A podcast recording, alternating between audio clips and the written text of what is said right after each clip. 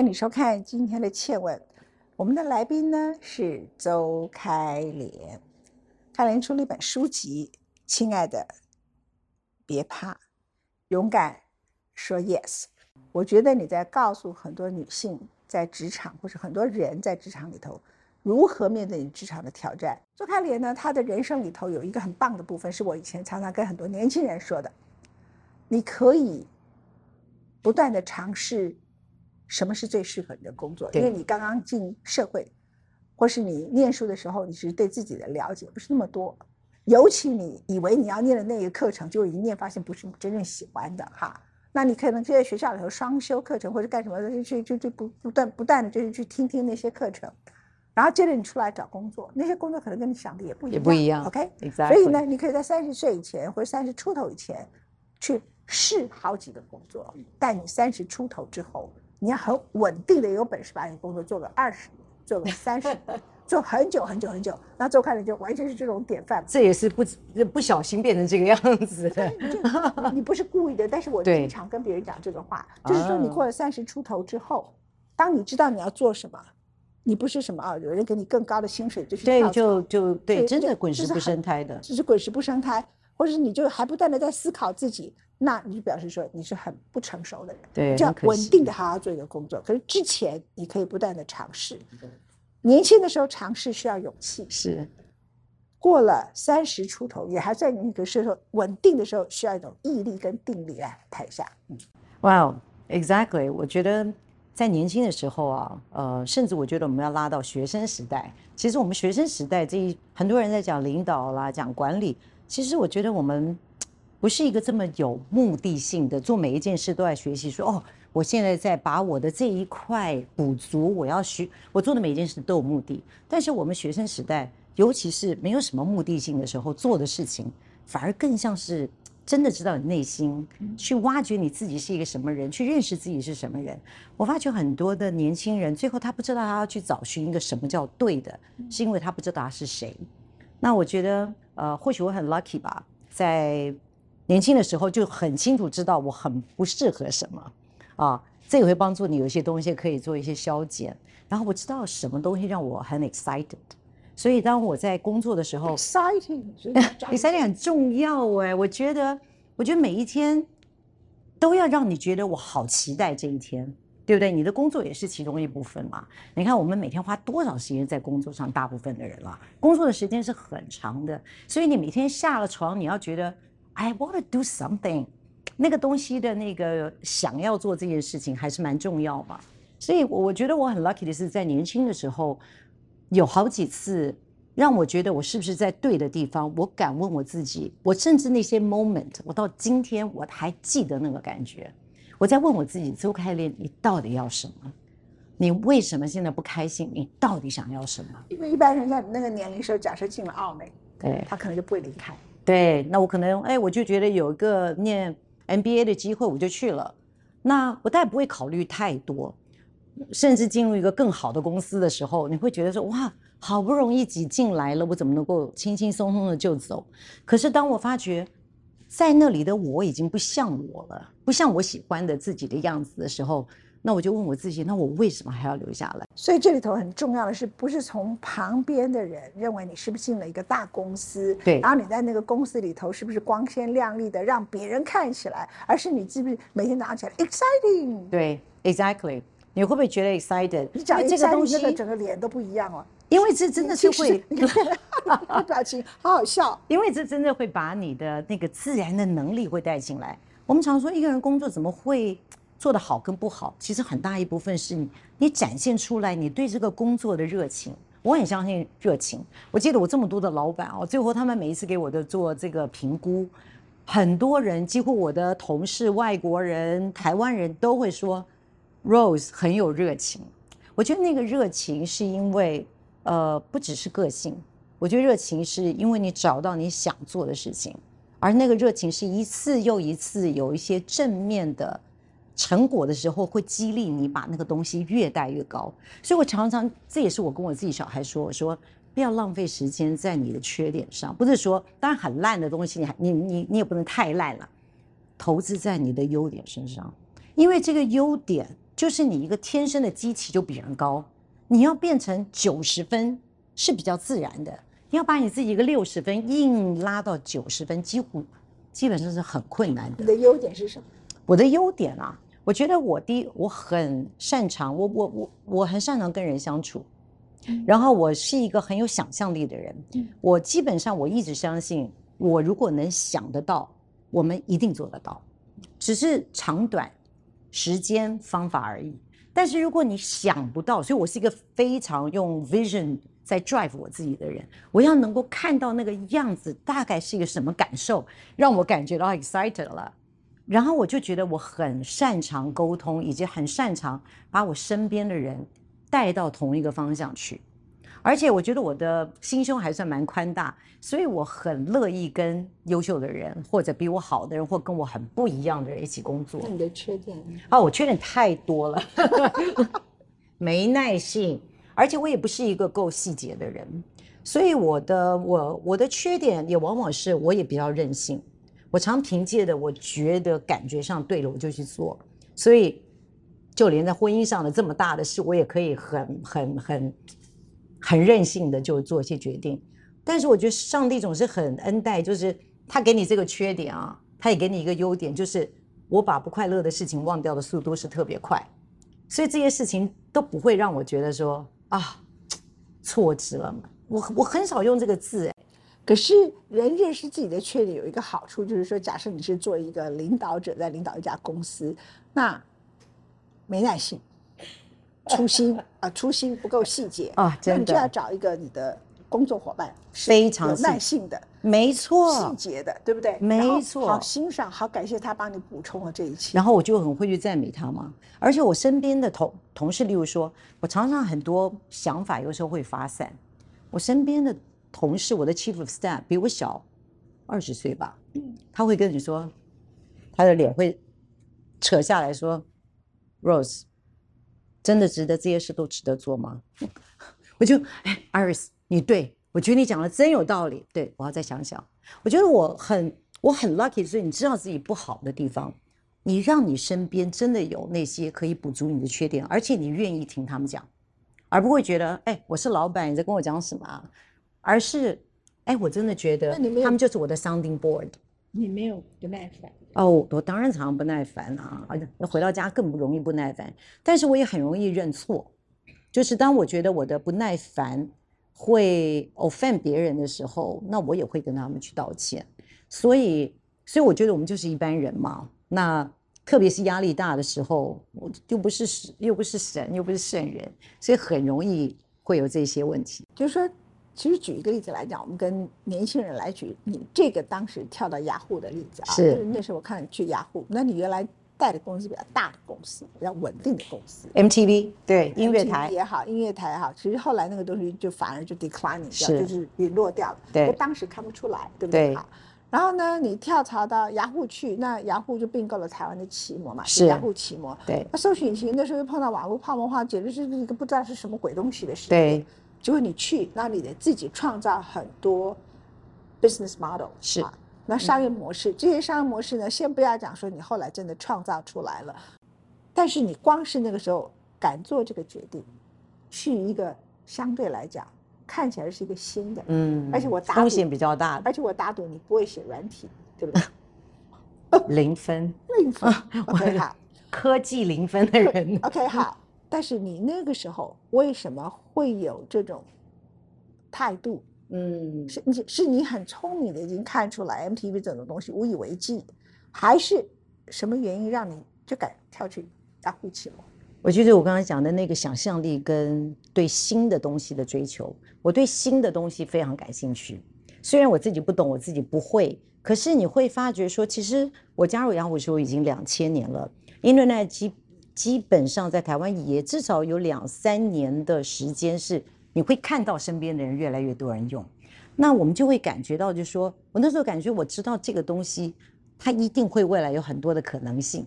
所以那个可能性这件事情就吸引我了，嗯所以是那种觉得哇哦，它是一个没有现在还没有一个规则，如果你在这时候可以加入的话，你有机会可以参与那个很多可能性的发生的过程。我觉得那件事本身就让我非常 excited。可是马上就没有多久，两千到了两千零一年就是 Internet bubble 嘛，真的，结果你也没走，然后一待待待待就待到。二十年 年华 的阶段哈，是。然后在这个过程当中，你也没有觉得说我要跳槽到那种传统的媒体公司里头去，因为它相对传统媒体公司影响力还是小的，是，就是都不动。然后到后来就证明，你真的是滚石不生苔，你在这里一直熬，一直熬，一直熬，是什么毅力，你都不会觉得说我要再看看外面的世界。其实我很多时候回头过来看。呃，很多事的冥冥之中啊，反而是一个祝福。当我加入雅虎的时候，哇，我还记得我老板跟我说，哦，虽然你是拿了一个薪水打了一点折，但是我给你未来的那个股票的选择权。你看，我就假设哦，它它在涨五十块。你知道，你就知道我加入的时候，大家对未来的看法是这个样子。就三个月后，就就就就一路跌到我们的 股价大概跌到最低到九块钱。OK，跌到这样子的状况。可是我为什么没有走？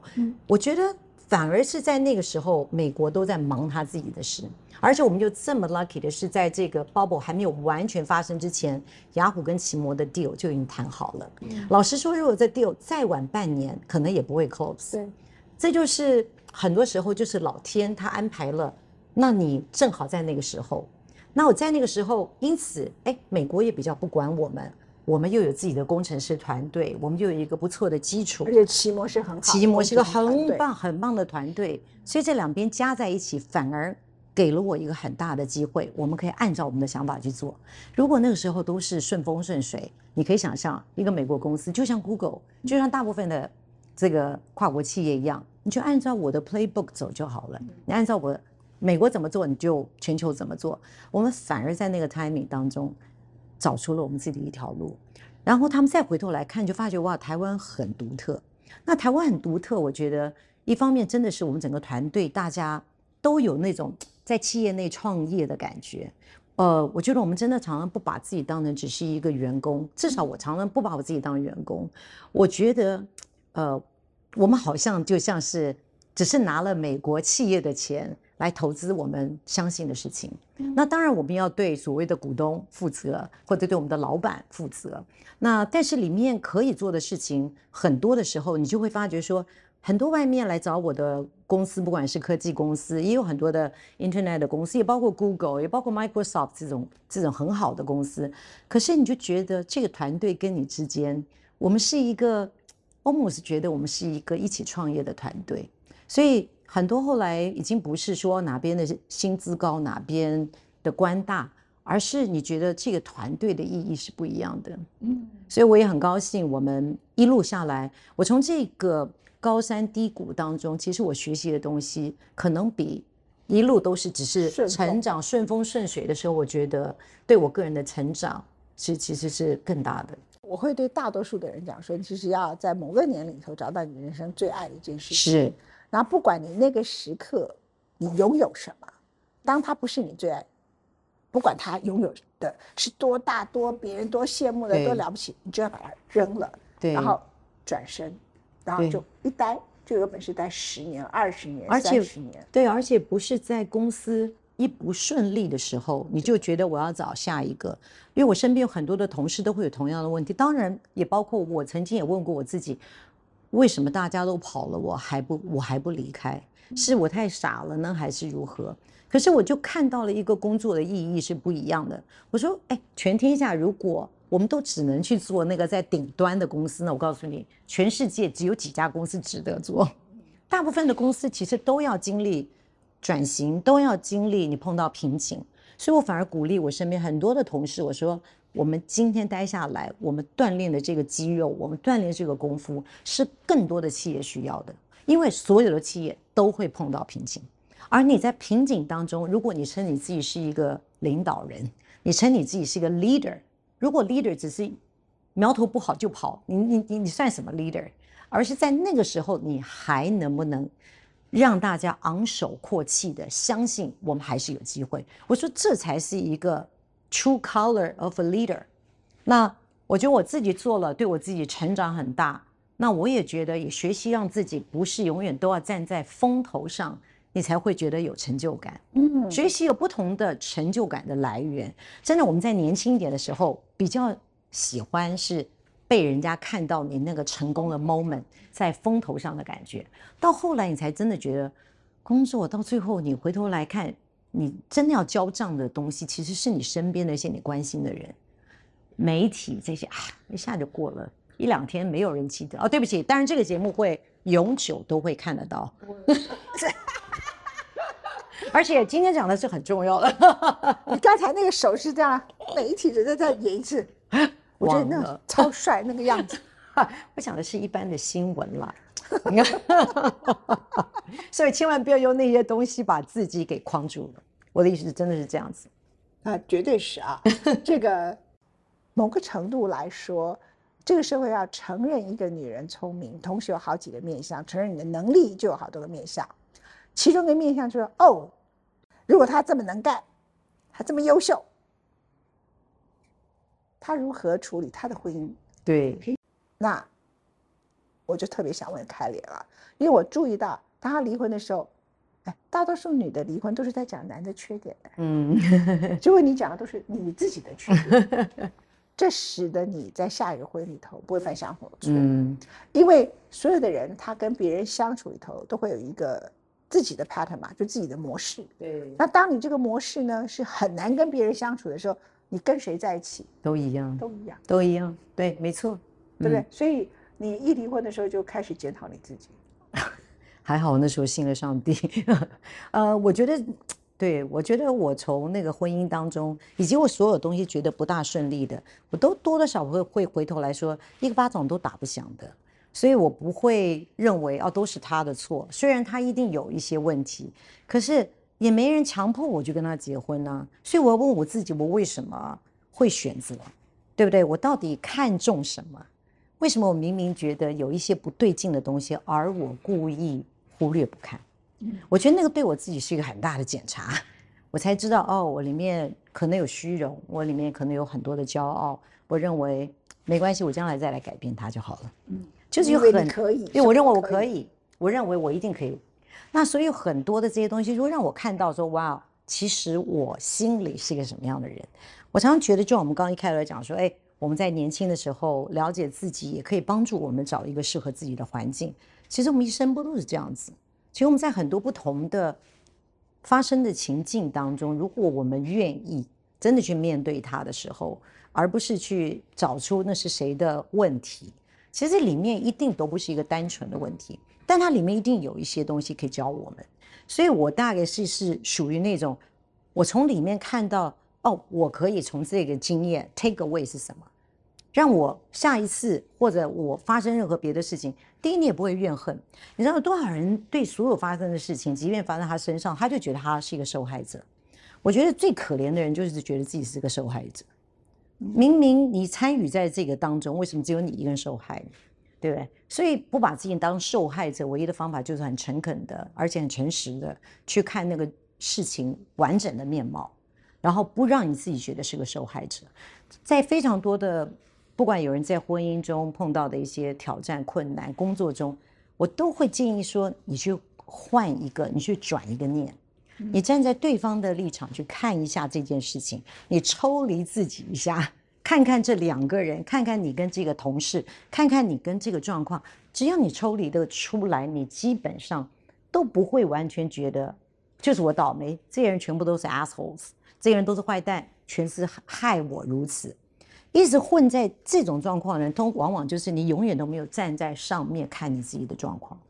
那我发觉这个对我非常有帮助，所以我很少会觉得我受害，因此我可以很勇敢的再跨到下一步。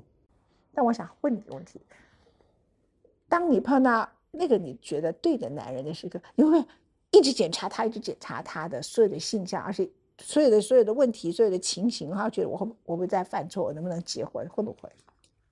还好我没有带着那个很很很大的那种包袱再来检查。呃，我那个时候的男朋友，我现在的老公，啊，我那时候做了一件事情啊，我到现在都很推荐这一本书哈，啊，叫《两次约会见真章》。这本书很好，很有意思，就是当我第一次离婚了之后，我教会的师母没有送我什么伟大的书，居然送我一本。我说啊，这不是青少年的读物吗？两次约会见真章。他说：“Rose，你看一看。”好，然后里面就教了一个很重要的一个一个一个方法，就是你要真实的、很诚实的写下你真的想要的一个伴侣，他必要的条件跟绝对不能要的条件。其实你把它真的写下来，尤其是在你还没有对象的时候把它写下来，我觉得很有帮助。因为你会渐渐会发觉，哎，这个人其实跟你很多的价值观很接近。然后当你真碰到这个人的时候，我觉得那时候就发觉，当我碰到我老公的时候，一开始我觉得，哎，很合，哎，我的天呐，怎么怎么跟这个这么像？然后第一你就觉得说，哎，这可能真的是对的。可是你知道，人交往啊，我们人也是今天会有情绪，明天开心，后天又高兴，所以我们自己也是上上下下。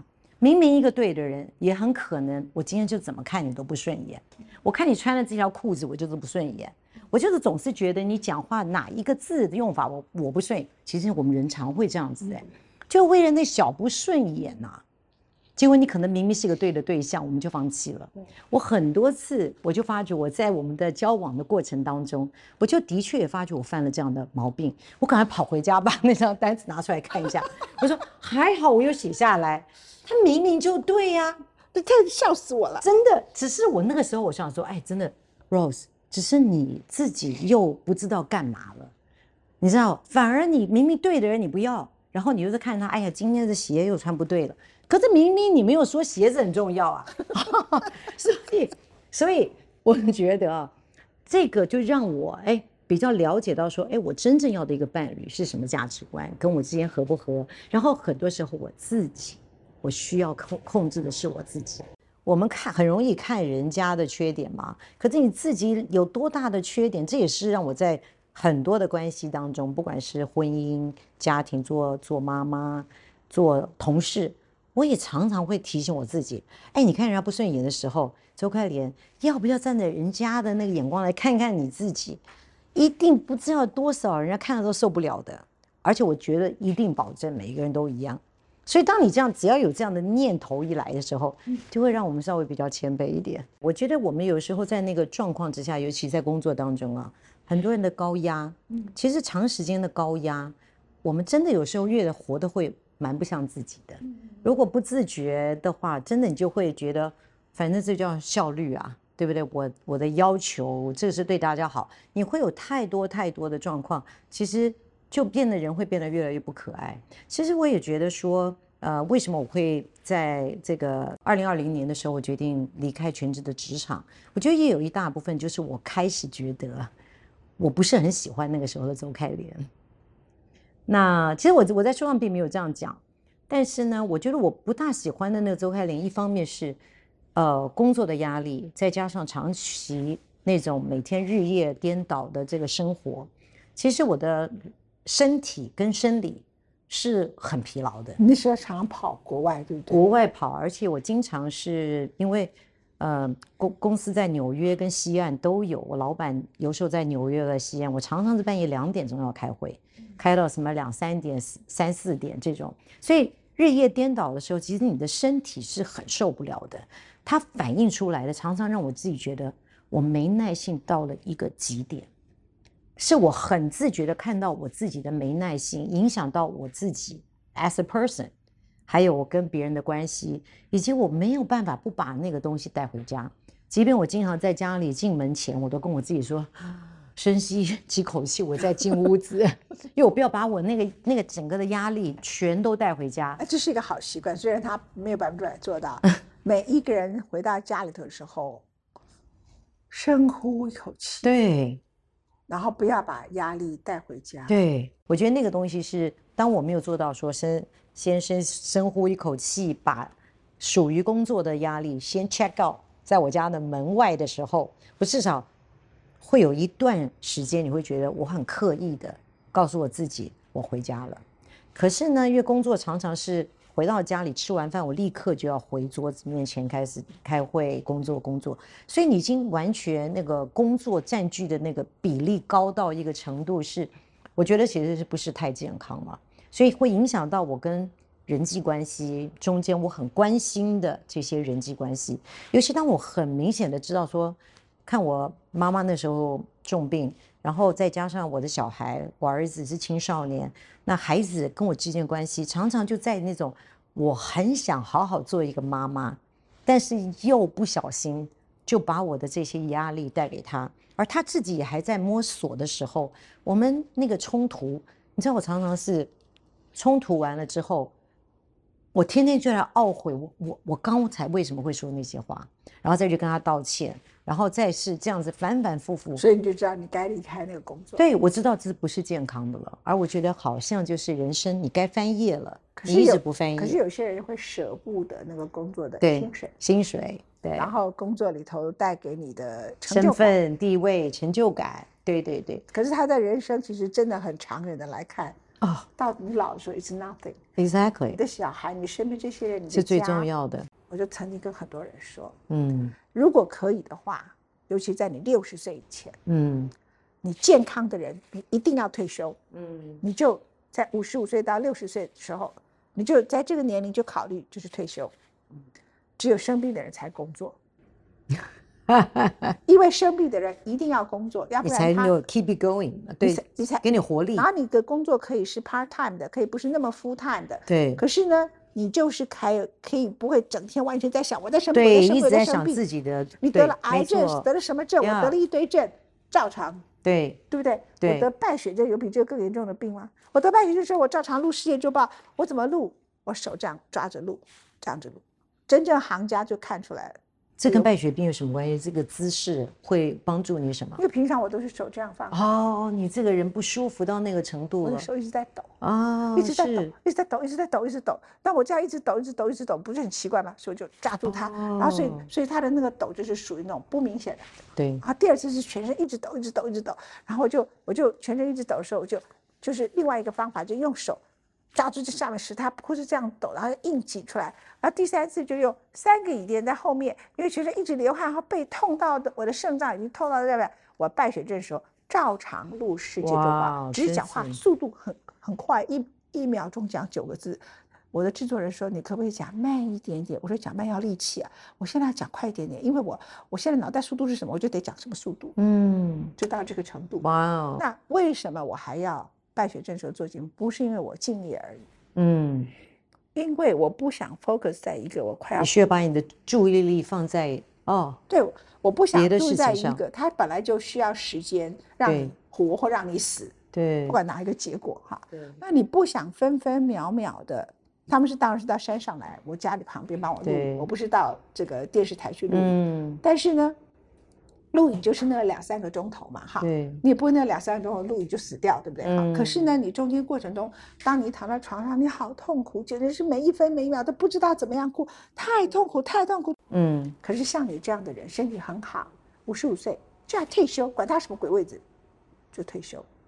以前我们传统会认为退休就是啊，我工作做够了，我什么都不要做了，我就要开始享受人生了。可是你会发觉。其实工作本身的那个有意义、做有 purpose 这件事情，就是享受人生的一部分，对不对？那难道我们哎呃这个所谓的退了之后，就每天就要远离这件事吗？其实我觉得完全不是这样子。所以我现在我非常 enjoy 我的生活，是我觉得好像从只有单一的一个工作的范畴，到现在好像就像是你有一个 portfolio 一样，你有了一个比较多的组合。你那个组合是一个比较丰富的组合，里面包括你可以贡献的，也有包括继续学习的，也有包括要给你点压力的，也有包括你会建立一些是永恒的。那这一些东西会集合在一起，让你觉得哦，其实这个 portfolio 蛮好的。那又何尝不是我们今天不一定要人家真的要等到真正的完全的退休的那一天才能这样过呢？如果我还可以再回头来看我，如果我过去。我的生活能够再改变一点的话，我是不是会把工作的态度再做一点修正，让我做有 purpose 的事情，做永恒的事，这些事情在我今天工作我应该就有，啊，嗯，虽然我也很感恩，就是呃，在职场工作的时候，哎，我有在事业展望会服饰，我有很多地方的服饰是跟我们平常每天啊在看业绩啊这些东西不一样的。人生本来就，我常常在想啊，我们要常常预演人生的最后最后一幕。我们怎么预演我们的人生最后一幕？那个东西常常就是当我在想一些事情，当我在生气，当我在在在 struggle 的时候，我就会想说，人生最后一幕的时候，到底我希望它长什么样子？我现在所做的事情跟我那一幕当中有没有关联性？我会帮助我去有时候把一些情绪也好啦，啊，或者一些啊原来蛮执着的东西，我也会慢慢的把它去调整，去去换一个眼光看。Do you think you have a beautiful life? Yes, I do。我真的认为我还我有一个很很美好的人生。对对，好，假设如果你没有碰到你现在的老公，嗯，你变成 single，你会觉得你没有美好人生吗？我我没有办法完全，我相信当中一定会有一些失落，像是我其实我常常看着我老公，我就要问我自己说，万一他哪天不在我身边，我会是一个什么样的感受？因为特别是我们曾经，我们已经在一起做夫妻这么多年，我会知道那是一个失落。那但是我如果从来没有遇见过他，我就是一个，我还是相信我可以把我的人生过得蛮精彩的耶。因为每一个人到最后都是一个人嘛，运气好的就先死那个。对，这是常常这是我两夫妻常常在谈的事情我们，到底哪一个先走，不是才是比较幸运的？像我妈妈就会跟我说，我没想到我老来是一个人。我说因为你没有先死掉啊。嗯，你听得懂我意思吗？我这个逻辑很简单，对就是他们常又想长寿，又希望老来有人陪，可是他对不知道先走的那个人，对你就会陪他走嘛。对然后呢，他走了以后，你就变一个人呐、要不然你嗯就当时跟他一起死，或者比他赶快早死一天也好。我就跟真的。是锻炼一个人生哦活的很丰盛，其实是很真重要的很重要，也很不容易的，对不对？这是惠特曼的话，嗯，我自己便是幸福。当他自己是幸福的时候，你才有能力使别人幸福。因为你没有办法给别人你没有的，就是这么简单。如果你自己很少感觉幸福，你怎么可能会把幸福感带到你的家庭里？嗯甚至那个轻松的感觉，就像如果我们自己没有经历爱，或者常常会觉得被爱，我怎么爱得出去？我连爱我小孩都爱都爱不出去、哎嗯，那当 我刚才说五十五岁到六十岁要退休，对很多人来讲说啊，你太奢侈了，因为你们都有很高薪的工作。我讲的不是说都不要工作，嗯而是说你开始选择比较自由的工作。对当然如果你是公务人员，我很佩服你啊，就是说你们为国家奉献。可是如果不是这种工作的话，你可以选择像现在很多什么自媒体啦，很多各种不同的工作类型的，其实可以选择一种比较自由的工作。对那那种自由的工作呢，会让你自己在五十五岁以后，你可以还去走很多路，去看很多地方，学很多东西。因为人生其实很短，对，你不要让自己的人生永远都守在一个位置，嗯守着一个东西，然后守着一份退休金，然后舍不得这个，舍不得嗯那个。等到你一切都 we're ready 的时候，就变成我的下场啊！我的下场就是你病了，你就只好继续嗯有病下去。太多的事情我们没有办法控制。不过我觉得文静讲的很好，我我觉得还有一个东西我们在职场中的人要真的要预备的，就是大家多少都要学习理财。我觉得太多的人把这件事情放得很很后面再来想，因为你必须要经济某一种程度的可以独立，你才能去讨论这些东西。如果你一直没有办法经济独立的话，你很难。那也不见得每个人都是靠超高薪，但是花适度的时间去了解理财这件事，了解投资这件事物，我觉得是现代人应该要学习。我有一篇文章特别想要 Rose 帮我们做 ending，我想嗯让你念你的书里头一篇文哦，章。真的，我喜好欢这这篇文章，设定高标，一做就要让人哇哦。但它前面呢，一开头的话很好玩，来念一小段。我念前面那一段啊。没有啊，念一段。好念一下。Rose，我最讨厌你了。有一天，我和一位团队主管讨论完年度目标后，他突然对我说：“你的标准很高，但总是让人想为你卖命去做。”他的话让我很感动。或许因为对领导，我从来不是去 play 就是扮演，而是 be 去实践它。我用自己对工作的热情点燃目标的火炬，让大家看到可以达成的可能性，一起前进。谢谢。